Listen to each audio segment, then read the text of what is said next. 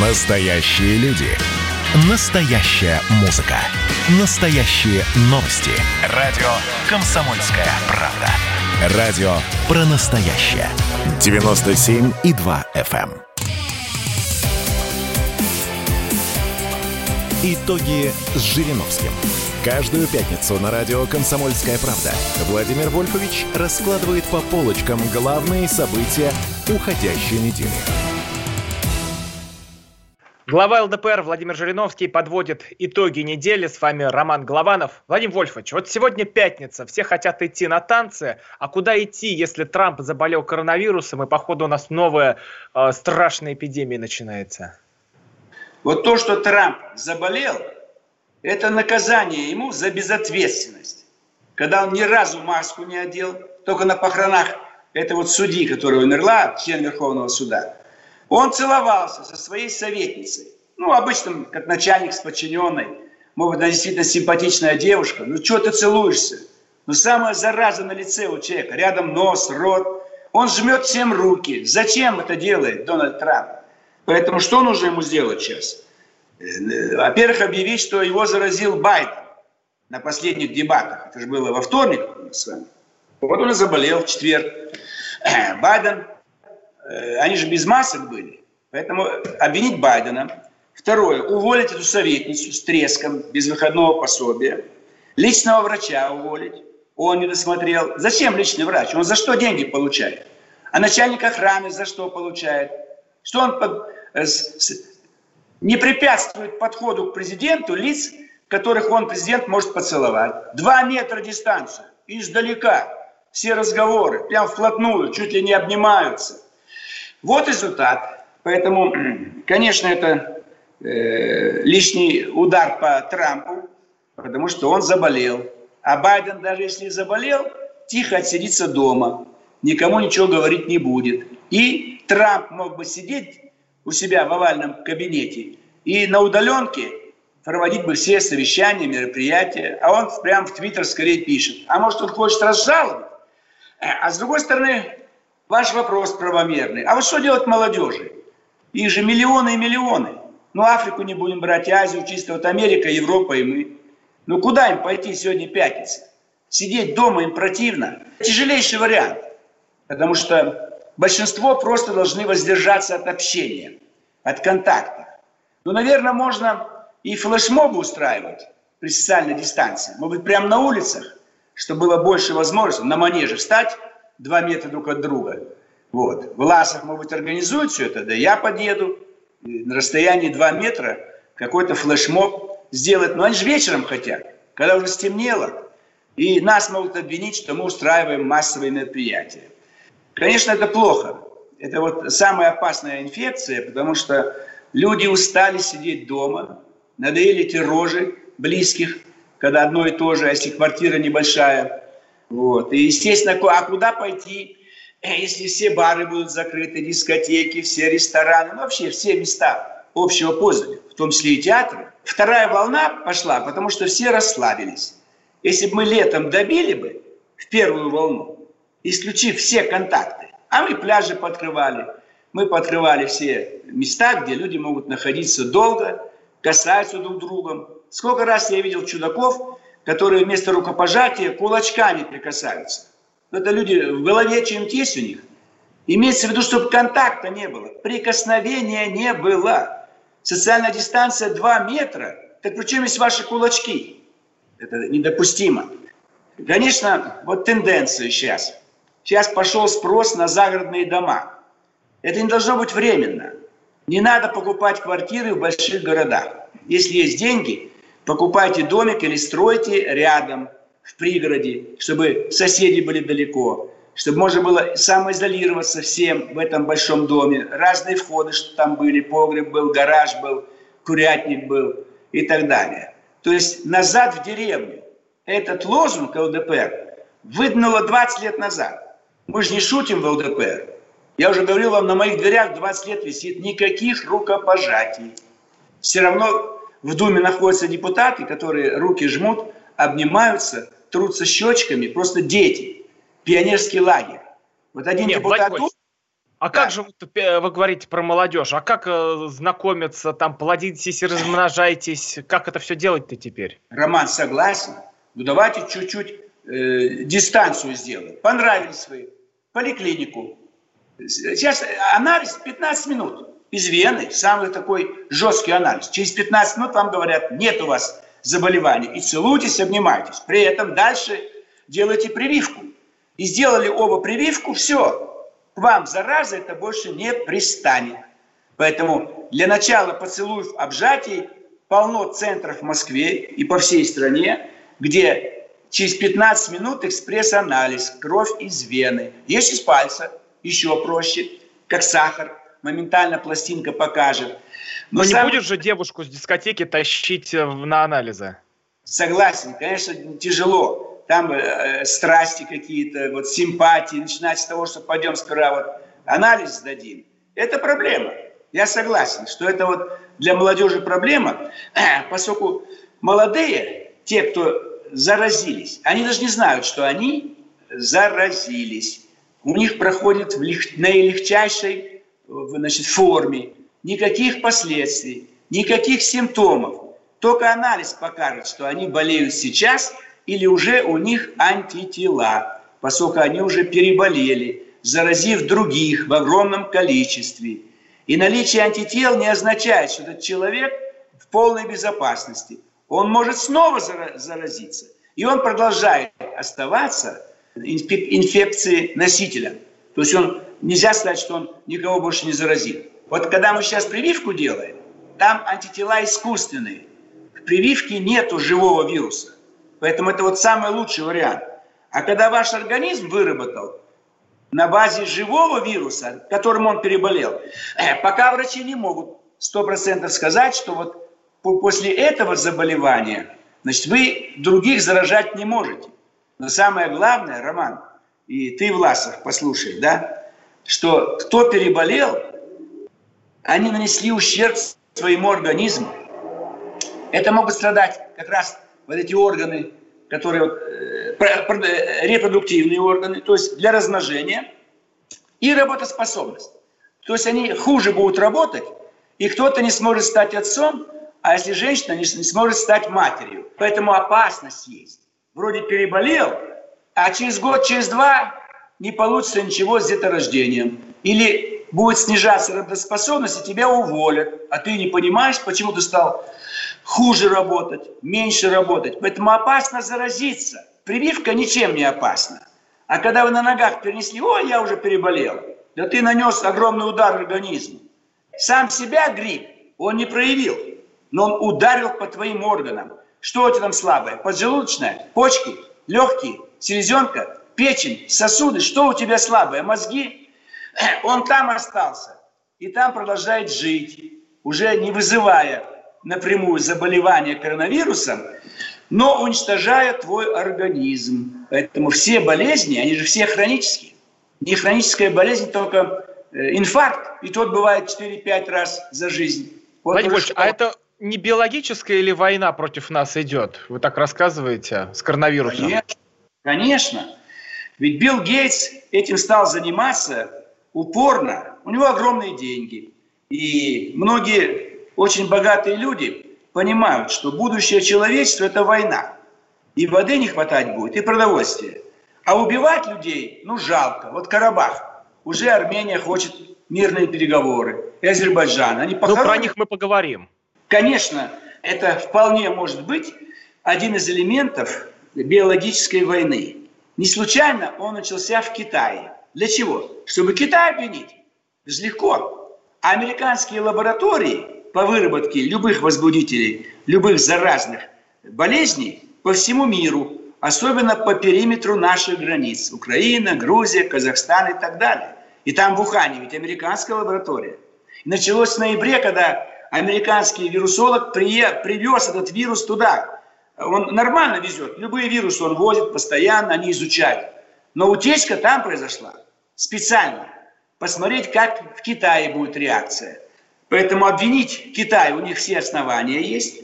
Но Китай быстро перекрыл распространение, потому что режим страшный, э, авторитарный, однопартийный. Везде полиция, КГБ и они все перекрыли моментально. И пол, полутора миллиардный Китай легче справился с пандемией, чем Индия демократическая, Бразилия демократическая и Америка. Это вот нужно понимать. Конечно, это вид биологического оружия. Никогда такого не было. Пандемия была испанка. Это был грипп. Просто испанка по месту, где больше всего заболело людей. Обычный грипп. У меня дедушка умер, я уже рассказывал. Сказали, что тиф. Потому что название испанка, грипп как-то еще не прижилось в России. Это было как раз вот вирусное заболевание, и домашние методы не действовали. Вот Лукашенко предлагал в баньку сходить, там водочки выпить, там огурчики. Моему дедушке, Павел Иванович Макаров, Рузаевка, Пензенской губернии тогда, тоже говорит, сходи, Павел Иванович, в баньку, а после баньки давай вот чая с малиновым вареньем выпьем, попьем. Он пошел, в баньке попарился – и чай попили, и умер. Нельзя домашними средствами. И э, поэтому мы тогда еще можем предполагать, это уже было немцами, возможно, задумка химическое оружие. Они ведь газы применяли во время Первой мировой войны. И они в конце мировой войны, на зло всему человечеству, могли запустить и рас, распространителей э, вот того заболевания, гриппа, который сегодня назвали коронавирус, а тогда просто грипп но по названию страны назвали испанка. Владимир Жириновский, Роман Голованов. Перейдем потом к настоящей войне. Итоги с Жириновским. Настоящие люди. Настоящая музыка. Настоящие новости. Радио «Комсомольская правда». Радио про настоящее.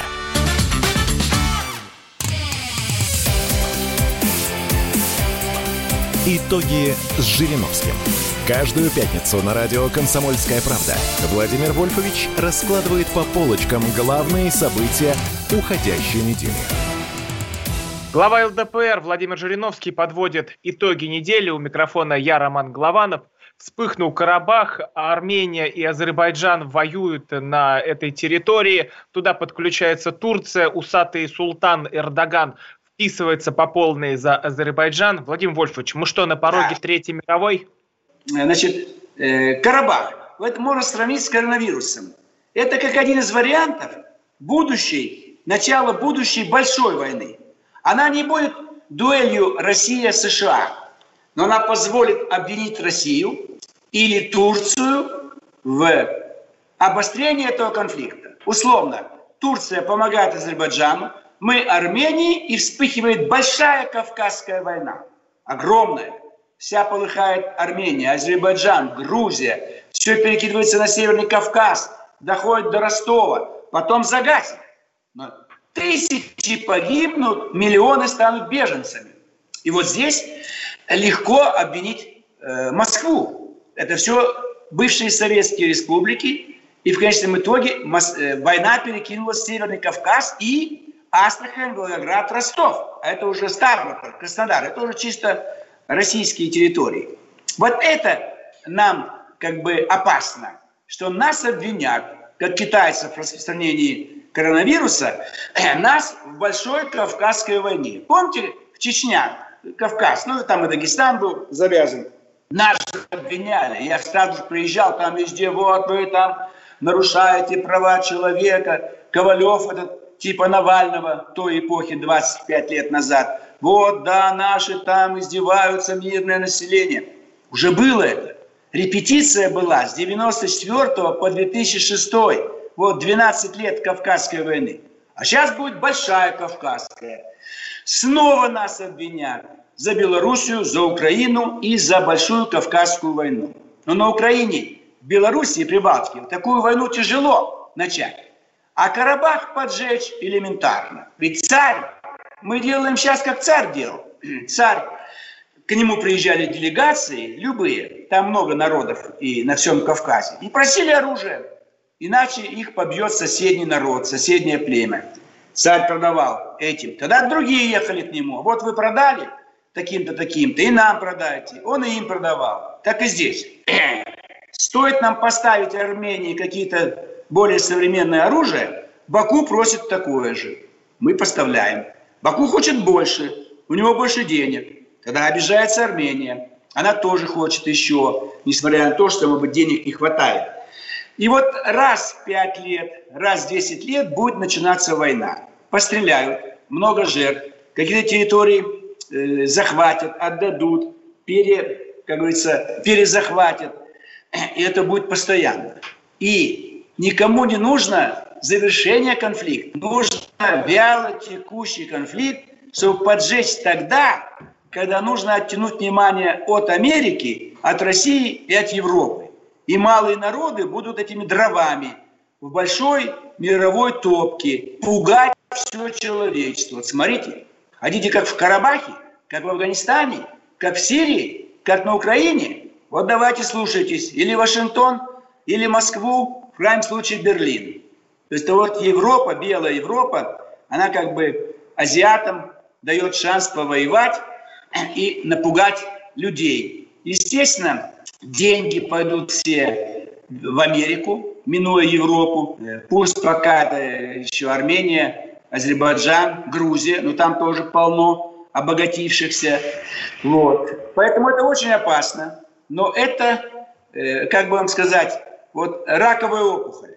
У человека можем вырезать ее, метастаз не будет, и он будет считаться здоровый. Здесь никогда не вырежут и всегда оставят причину для конфликта. Вот Карабах – это точка, это опухоль, которую вырезать не будут. Надо, подожгут, и снова воюют армяне, азербайджанцы. Сейчас усилили. 50 лет Турция не участвовала. Потому что когда советская власть была, мы Турцию держали на далеком расстоянии, мы постоянно поддерживали курдов. И турки боялись, если они будут лезть на Кавказ, Среднюю Азию, мы дадим необходимые деньги, оружие курдам, их 20 миллионов. И они всю Турцию распотрошат. Поэтому было сдерживание. Но после советской власти мы прекратили поддерживать курдов. И их лидер сидит пожизненно в тюрьме на острове Мраморное море. Абдулла Оджалан.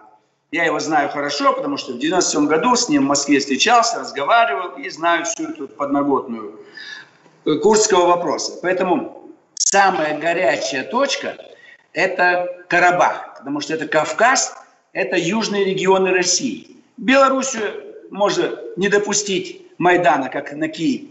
Ополчение Донбасс, Луганск успокоит киевских националистов.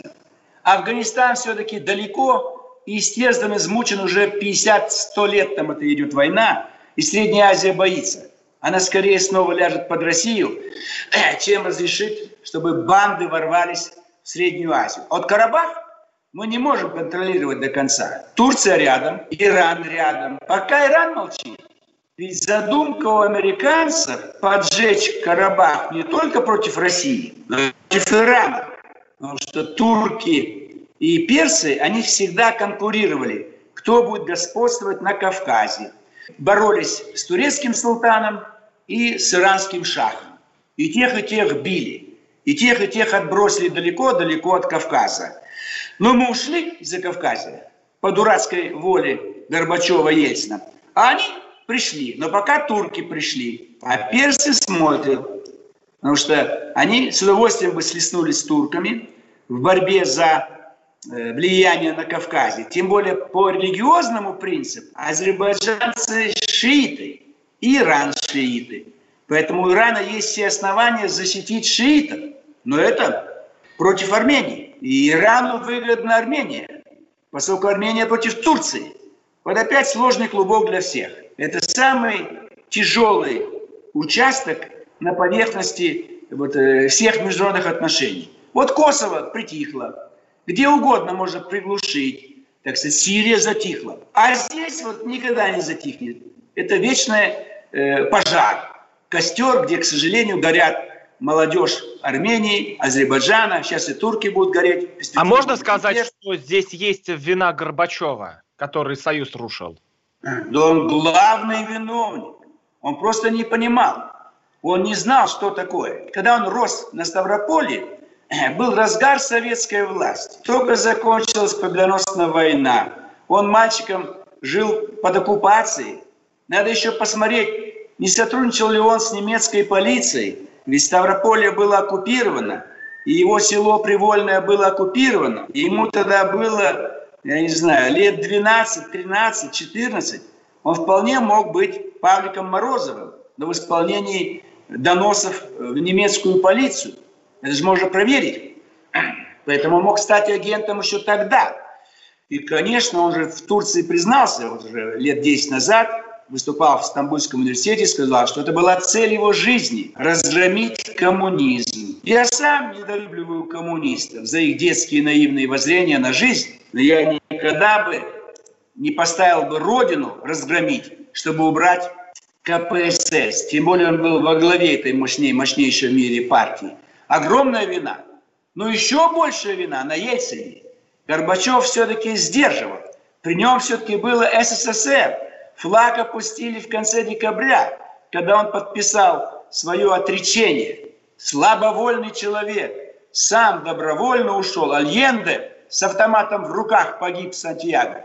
А этот южанин, ему пожить. И сейчас уже, э, сколько он уже, с 99 -го года, с 91 30 лет на будущий год. Будем отмечать 30 лет, как он ушел на пенсию, живет припеваючи, кушает от пуза и завтраки, обеды, ужины. Но он же почти ширину... покаялся за Союз. Говорит, сохрани СССР, мир был бы стабильнее. Ну, естественно. Естественно. И Кравчук уже покаялся. И Шушкевич. Все, все, даже эти султаны и, ханы Средней Азии боятся, потому что в любой момент ворвутся эти банды с Афганистана, им всем конец. Все покаялись. И КПСС покаялась, и Зюганов покаялся. Вот это вся проблема, что они каются, сперва совершают преступления, а потом каются. Ни один не сел на скамью подсудимых. Ни одного, хоть хотя бы хоть чуть-чуть бы осудили. Мы представили проект постановления Госдумы об ошибках Горбачевско-Ельцинского периода. Не голосует Дума. Представляете? Даже не можем обозначить ошибки, которые совершил Горбачев и Ельцин. А уж тем более осудить. Памятник поставили ему. Улица названа в Екатеринбурге. Центр Ельцина. А вы бы что, посадили бы Горбачева в тюрьму? Да, под домашний арест. Лет бы пять посидел бы он, а Ельцина вообще сослать далеко-далеко и тоже лет на пять под домашний арест. Не надо репрессии, кровь, расстреливать, но под домашний арест – это практика хорошая. Человек сидит дома, выходить не может, общаться не может, но это наказание ему. Может быть, он мемуары напишет какие-нибудь и там раскается, признается. Может быть, может быть, тогда и разрешить лекции почитать в вузах страны, что вот бывшие два президента, что натворили. Молодежь же не знает Владимир Вольфович, у нас новости. У нас новости, Давай. после них вернемся. Глава ЛДПР Владимир Жириновский подводит итоги недели. Тут я, Роман Голованов. Вернемся. Итоги с Жириновским.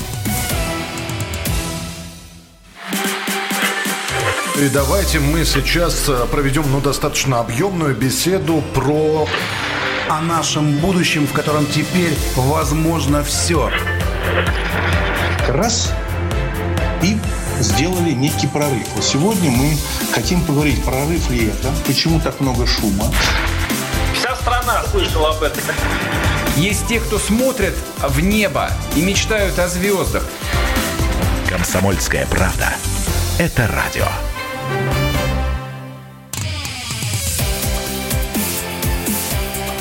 Итоги с Жириновским.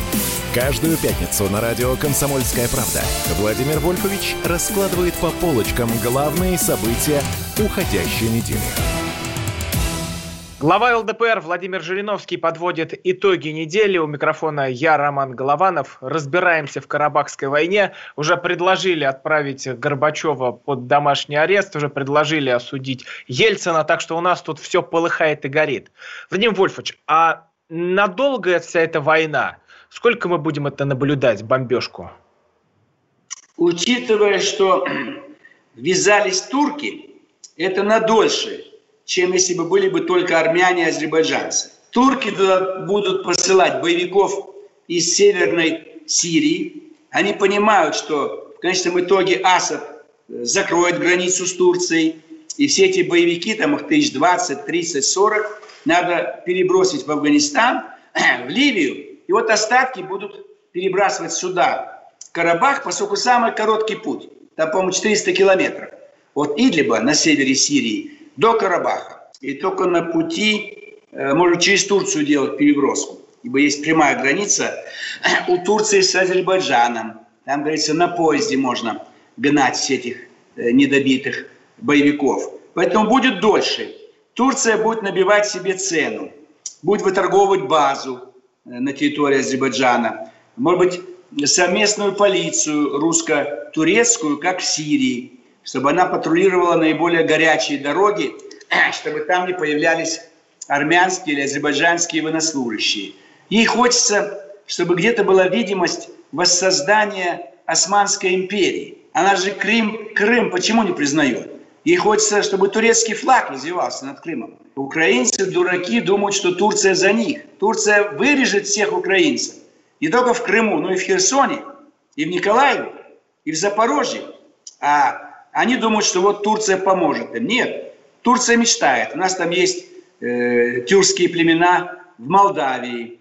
Как они называются там, я там бывал, они тюркоязычные. То есть это вот почти все Черноморское побережье было турецким. Все Мраморное море, Эгейское, значит, вот э, больш, большая часть Средиземного моря. И вот здесь Кавказ. Они всегда мечтали. Кавказ, Гагаузы. Гагаузы. Вот я их знаю. Гагаузы Молдавии, это у них город э, на Б, главный город, вот, их столица. А? Молдавии. У них тоже автономная область. Гагаузы это турки. Камрад. Вот Камрад. Это их э, столица. Вот. Болгары. Они же практически уже вытесняют болгар с востока. Везде на территории Болгарии уже живут болгарские турки. Северная Греция. Там уже 3 миллиона турок живет. Представляете? На севере Греции. То есть они обложили все соседние страны или гражданским турецким населением, или военным. А здесь Азербайджан, это как русские и белорусы, даже еще ближе. И они мечтают до Туркмении дотянуться. Туркмены вообще даже по-русски называют туркмен, турецкий человек. А турок, тюрк, а здесь тюркмен, это все одно и то же. Поэтому вот это желание хотя бы обозначить границы турецкого мира.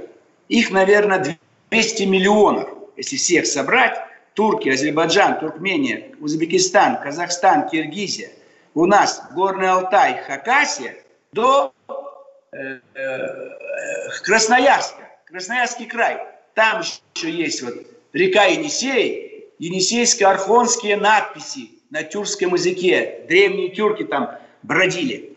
Вот они о чем мечтают. И тогда Вадим Вольфович, будет... может нам тогда покарать этого турецкого таракана Эрдогана, закрыть э, туда границу, сказать, там вспышка коронавируса, не пускать туда русских людей и ни копейки не давать им, чтобы они разжигали войну по всему миру? Конечно. Русский царь давно бы предъявил ультиматум туркам. Они бы испугались и убрались во свояси, а если бы попытались сопротивляться, уничтожать бы начал. Объявил войну и вышвырнул бы их отовсюду.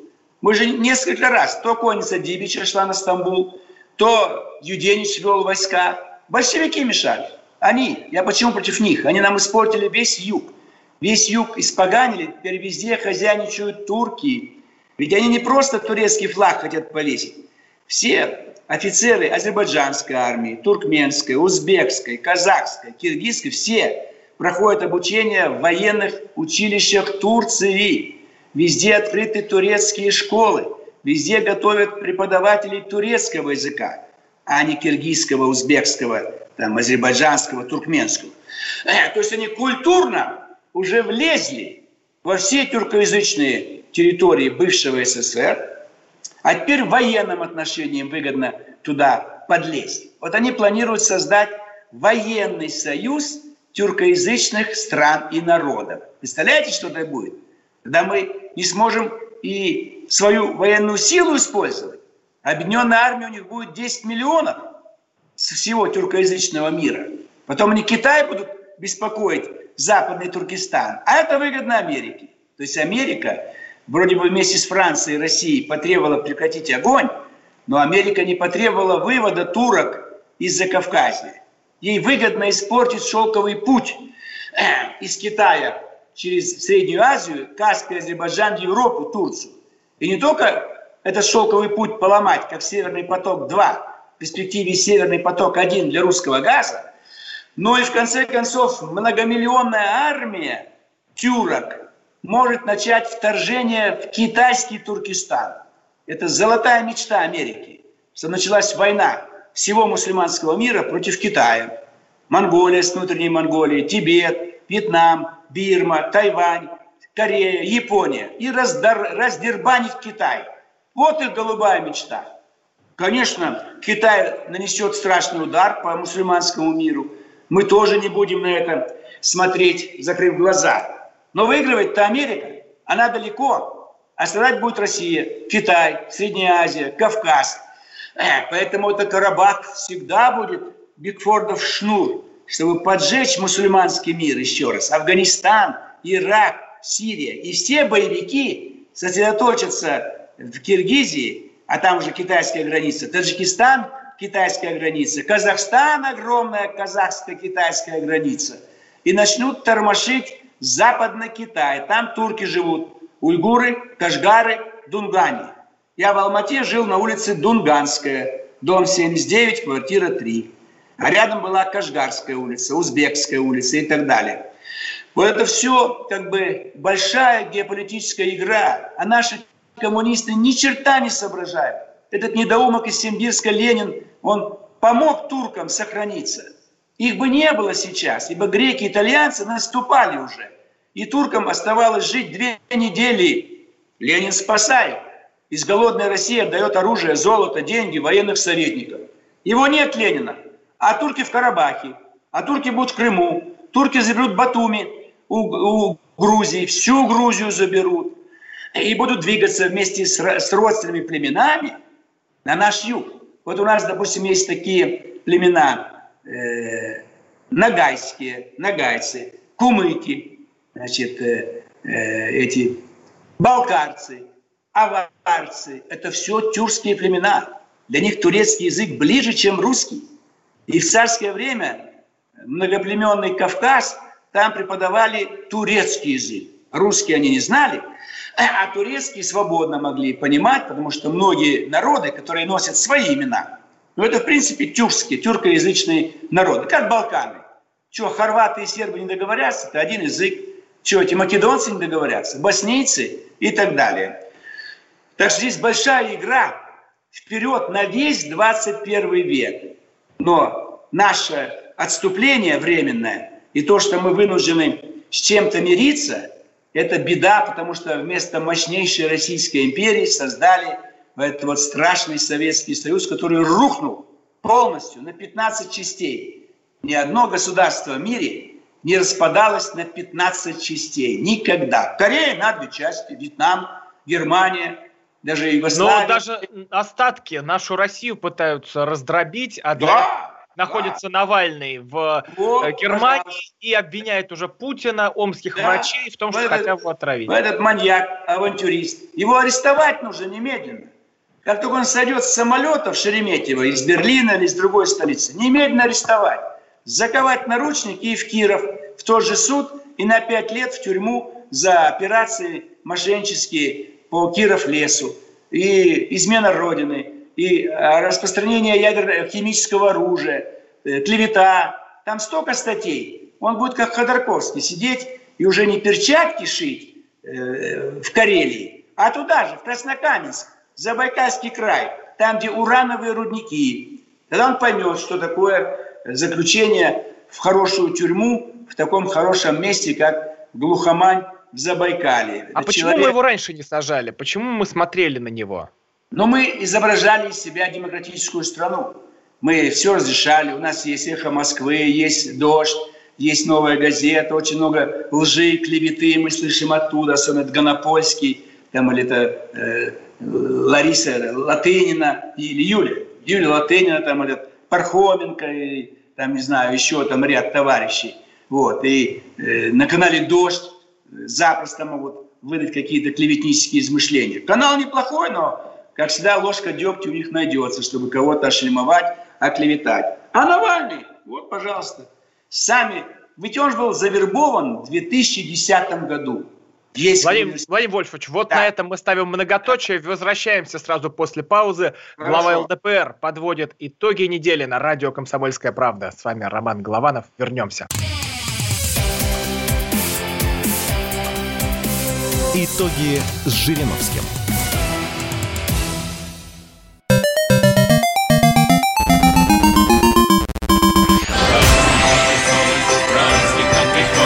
Видишь суслика? Нет. И я не вижу. А он есть. Нам есть что вспомнить. Рассказываем свои истории в программе «Дежавю». Я, Михаил Антонов, жду вас каждые выходные в 11 часов вечера по Москве. I'll be back.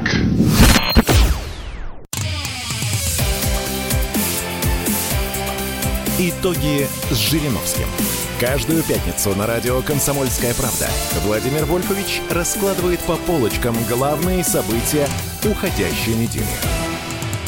Глава ЛДПР Владимир Жириновский подводит итоги недели. У микрофона Роман Голованов. Мы перешли к истории с Навальным, который обвиняет омских врачей, нашего президента, в том, что они пытались его отравить. Вот мы разбираемся, почему раньше не посадили его, хотя тут вытворял что угодно.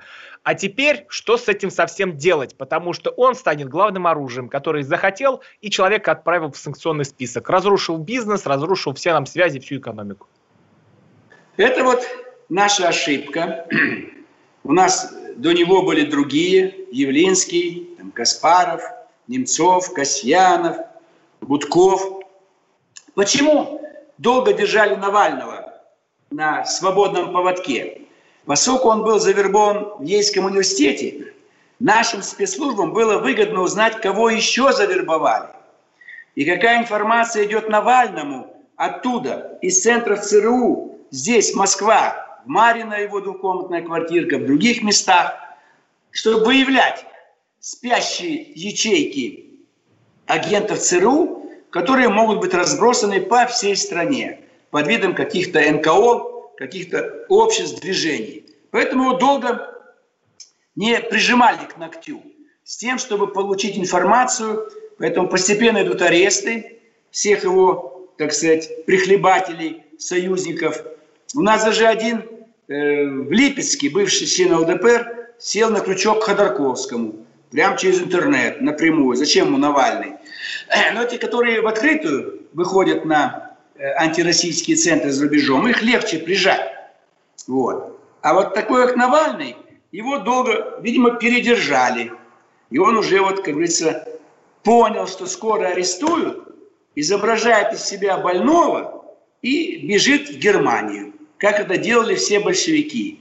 И Ленин туда бежал, и Троцкий бежал, и э, все эти Красины и прочие. Все же большевики были э, в Европе. Женева, там, Франция, Польша, Германия, везде. Поэтому Навальный оказался самым таким удачливым объектом от ЦРУ. Они также разрабатывали Саакашвили. И когда мы с ними вели переговоры, что мы арестуем Саакашвили, была война восьмого года, мы могли взять Тбилиси. Русские танки стояли в предместьях Тбилиси. Уже э, жители, все, шла эвакуация э, жителей Тбилиси на юг, в Кутаиси и в Фоте, бежать дальше. Вот. И тогда была, как ее, госсекретарь Кандализа Райс. Она говорит, да вы что, как вы арестуете его? Это же наш золотой мальчик. То есть они его готовили много-много лет, э, Саакашвили. Так и Навальный. Много-много лет готовили, и жалко, как говорится, они придерживали его. У них же есть свои агентуры везде. И они старались отвести от него возможность ареста. Я Владимир Владимирович, а вам не кажется, что мы слишком либеральны, мы слишком демократичны? Мы даем поливать грязью нашу страну здесь, причем даем за это еще госденьги. И пусть они несут, что хотят. Всякие. Я, я согласен. Я сторонник жестких мер и в отношении Америки, НАТО, и в отношении прихлебателей их здесь. Но вот сегодня как бы э, играют вот такую игру наши товарищи, те, от кого зависит, как бы оставаться сверхдемократической страной. Так делал царь. И мы знаем, чем кончилось. А может, это диверсия? Может, предатели сидят? И, это и вот это все одобряют? Да, да, и есть такие. Ведь Ельцин не понимал, что происходит на Кавказе, война. А ему Батурин, его помощник, и Илюшин нашептывали. Как только наша армия делает хорошую операцию по уничтожению, приказ туда отступить. В Афганистане также было. Только мы окружаем этих местных маджахедов, приказ из Москвы не трогать, отпустить. Они были везде, эти предатели, в Генштабе, ГРУ, вот, Скрипаль, откуда это появились? Вот они сидели в ГРУ, Калугин в КГБ, и еще там э, с десяток этих генералов-предателей КГБ, ГРУ, везде, везде они были. И в администрации президента, при Ельцине, и после него. Их выявляют, э, но они же успевают оставлять своих же спящих агентов, которые вроде работают все правильно, но в быту, где-нибудь там на даче, э, соответственно, дает инструкции, передает информацию – это все делалось во все времена. Это ведь царю нашептали, чтобы мы порвали с Германией и вступили в союз с Францией и Британией. Нам это было невыгодно. Но нашептали царю, он пошел этим неверным путем. Я имею в виду Первая мировая война. Так и все остальное. Это все вот опасно. Вот Навальный, это вот сейчас, может быть, наконец, в отношении него будут другие меры приняты. Самые жесткие. Я боюсь, что он... Не, не боюсь, я полагаю, что он испугается вернуться в Москву, понимая, что уже с первого шага по русской земле против него могут быть устроены провокации, которые может ему стоить жизни. Вот, э, Роман, Россия живет, к сожалению, говорю об этом, по поговорке. Русские медленно запрягают, но быстро скачут.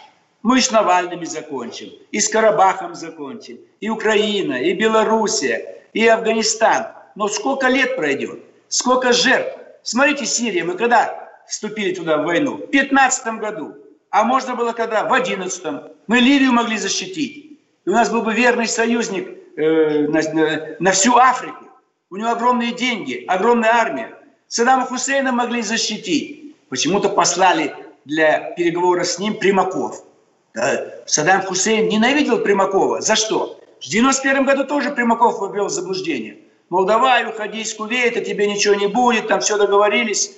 Он вышел из Кувейта, и началась бомбардировка э, всей территории Ирака. Сейчас, в 2003 году, опять едет Примаков, опять уговаривает. И Саддам Хусейн же не верит ему. А Ливию зачем послать Маркела, внук этого нашего десантника, дядя Вася? Зачем? Каддафи, он понятия не имеет, какой такой Маркелов. Э, то есть и тут есть неправильные кадры. Тогда решения. в сегодняшний день надо и Украину, и Белоруссию, Армению, Азербайджан принимать в состав России. Да, да, требовать, настаивать, направить туда других послов и сказать, в случае обострения большой войны мы с вам, вам помочь не сможем, и вы погибнете. Не просто вы, вы не останетесь как есть. Вас раздерут на части – Поляки и литовцы заберут всю Белоруссию. Немцы, румыны и другие соседи раздербанят Украину. Турция и Иран раздербанят э, Южный Кавказ и так далее, и так далее. От вас перья одни останутся. Немедленно в Россию, немедленно домой. А там везде поставят русскую армию. И везде ультима, в виде ультиматума заставить турецкую армию отойти на тысячу километров от наших границ на юге. Я имею в виду Армения, Азербайджан. То же самое на Западе, Прибалтика и другие режимы. На тысячу километров. Не можете, тогда мы поможем другим, которые ваши столицы превратят в кучу пепла и так далее. Надо же действовать жестко. Видите, нам ультиматум из Вашингтона, что если мы не пойдем на уступки по продлению договора по ограничению стратегических вооружений, то они э, заряды ядерные заложат во все виды пусковых установок. Это это ультиматум нам. Мол, русские, подчинитесь, ложись под Америку, иначе вас разбомбим. Вот в ответ на это нужно до 3 ноября еще где-нибудь шарахнуть так, чтобы э, Трамп еще бы дольше заболел бы, другой бы болезнью заболел бы, сидел бы у себя в Белом доме. А мы опять ничего, нет, давайте вести переговоры, может, мы закрыли. Там же есть невыполнимый пункт чтобы Китай подключился к этому договору. Он никогда не пойдет на это. Нас обвинят. Русские не хотят продления договора СНВ-3, ограничения стратегического жизни, и они начнут вооружаться.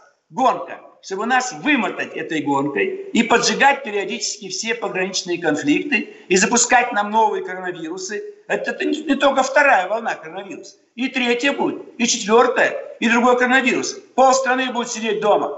Экономика будет дряхлеть. Во всем мире, но и у нас. Поэтому это же надо понимать. И люди сбунтуются. Что сколько можно сидеть дома и хранить близких, узнавать информацию, еще заболели, еще умерли и так далее. К этому все идет. А Америка далеко, а ей это не угрожает. Мексика не опасна, Канада не опасна. Опасно здесь, у нас, где Карабах, где Минск, где Киев, где Средняя Азия, где Дальний Восток. Они ведь и Дальний Восток подожгут еще. И будет у нас второй Халкингол, второй Хасан, снова там будет все греметь, а там у нас людей мало, армии мало. То есть Но это... там нас Михаил Дегтярев спасет. Вот это спасет. Он будет э, главнокомандующим, так сказать, начальником всего Дальнего Востока, и мы там успокоим всех, и японцев, и китайцев, и Кореи, и монголы. Вот на западном направлении мы тоже успокоим, и Александр Григорьевич э, исправится, свое поведение компенсирует тем, что даст приказ перейти белорусско-украинскую границу, чтобы добить диверсантов, которые действовали в Беларуси, а заодно освободить Киев. А вот здесь Карабах у нас нету. Кого туда послать-то? И Алиев никого не примет, и армяне никого не примут. Поэтому здесь придется нам действовать другими методами. Это об этом знают в Главном разведывательном управлении и в Генеральном штабе нашей армии. Кавказ всегда был тяжелейшим направлением. И моя книга «Последний бросок на юг», читайте ее. Она есть в интернете. Я написал ее 26 лет назад. Я же не просто так написал ее. Мы живем по этой книге. По этой книге учились в военных академиях, ибо других-то учеников у них не было. Это направление ЛДПР. А у КПРФ есть направление? Они тоже якшаются с Навальным. Рашкин и другие. Вот что делают коммунисты. Им наплевать на Россию. Они с прямыми агентами США, ЦРУ устраивают, так сказать, э, союзнические отношения, помогают на выборах друг другу. А ЛДПР четко указывает пути искоренения нашей внешней политики. Ну, теперь Пусть наши ФСБшники слушают программу, да. мы всех предателей вычислим. Да. Глава ЛДПР да. Владимир Жириновский, Роман Голованов. До свидания. Итоги с Жириновским.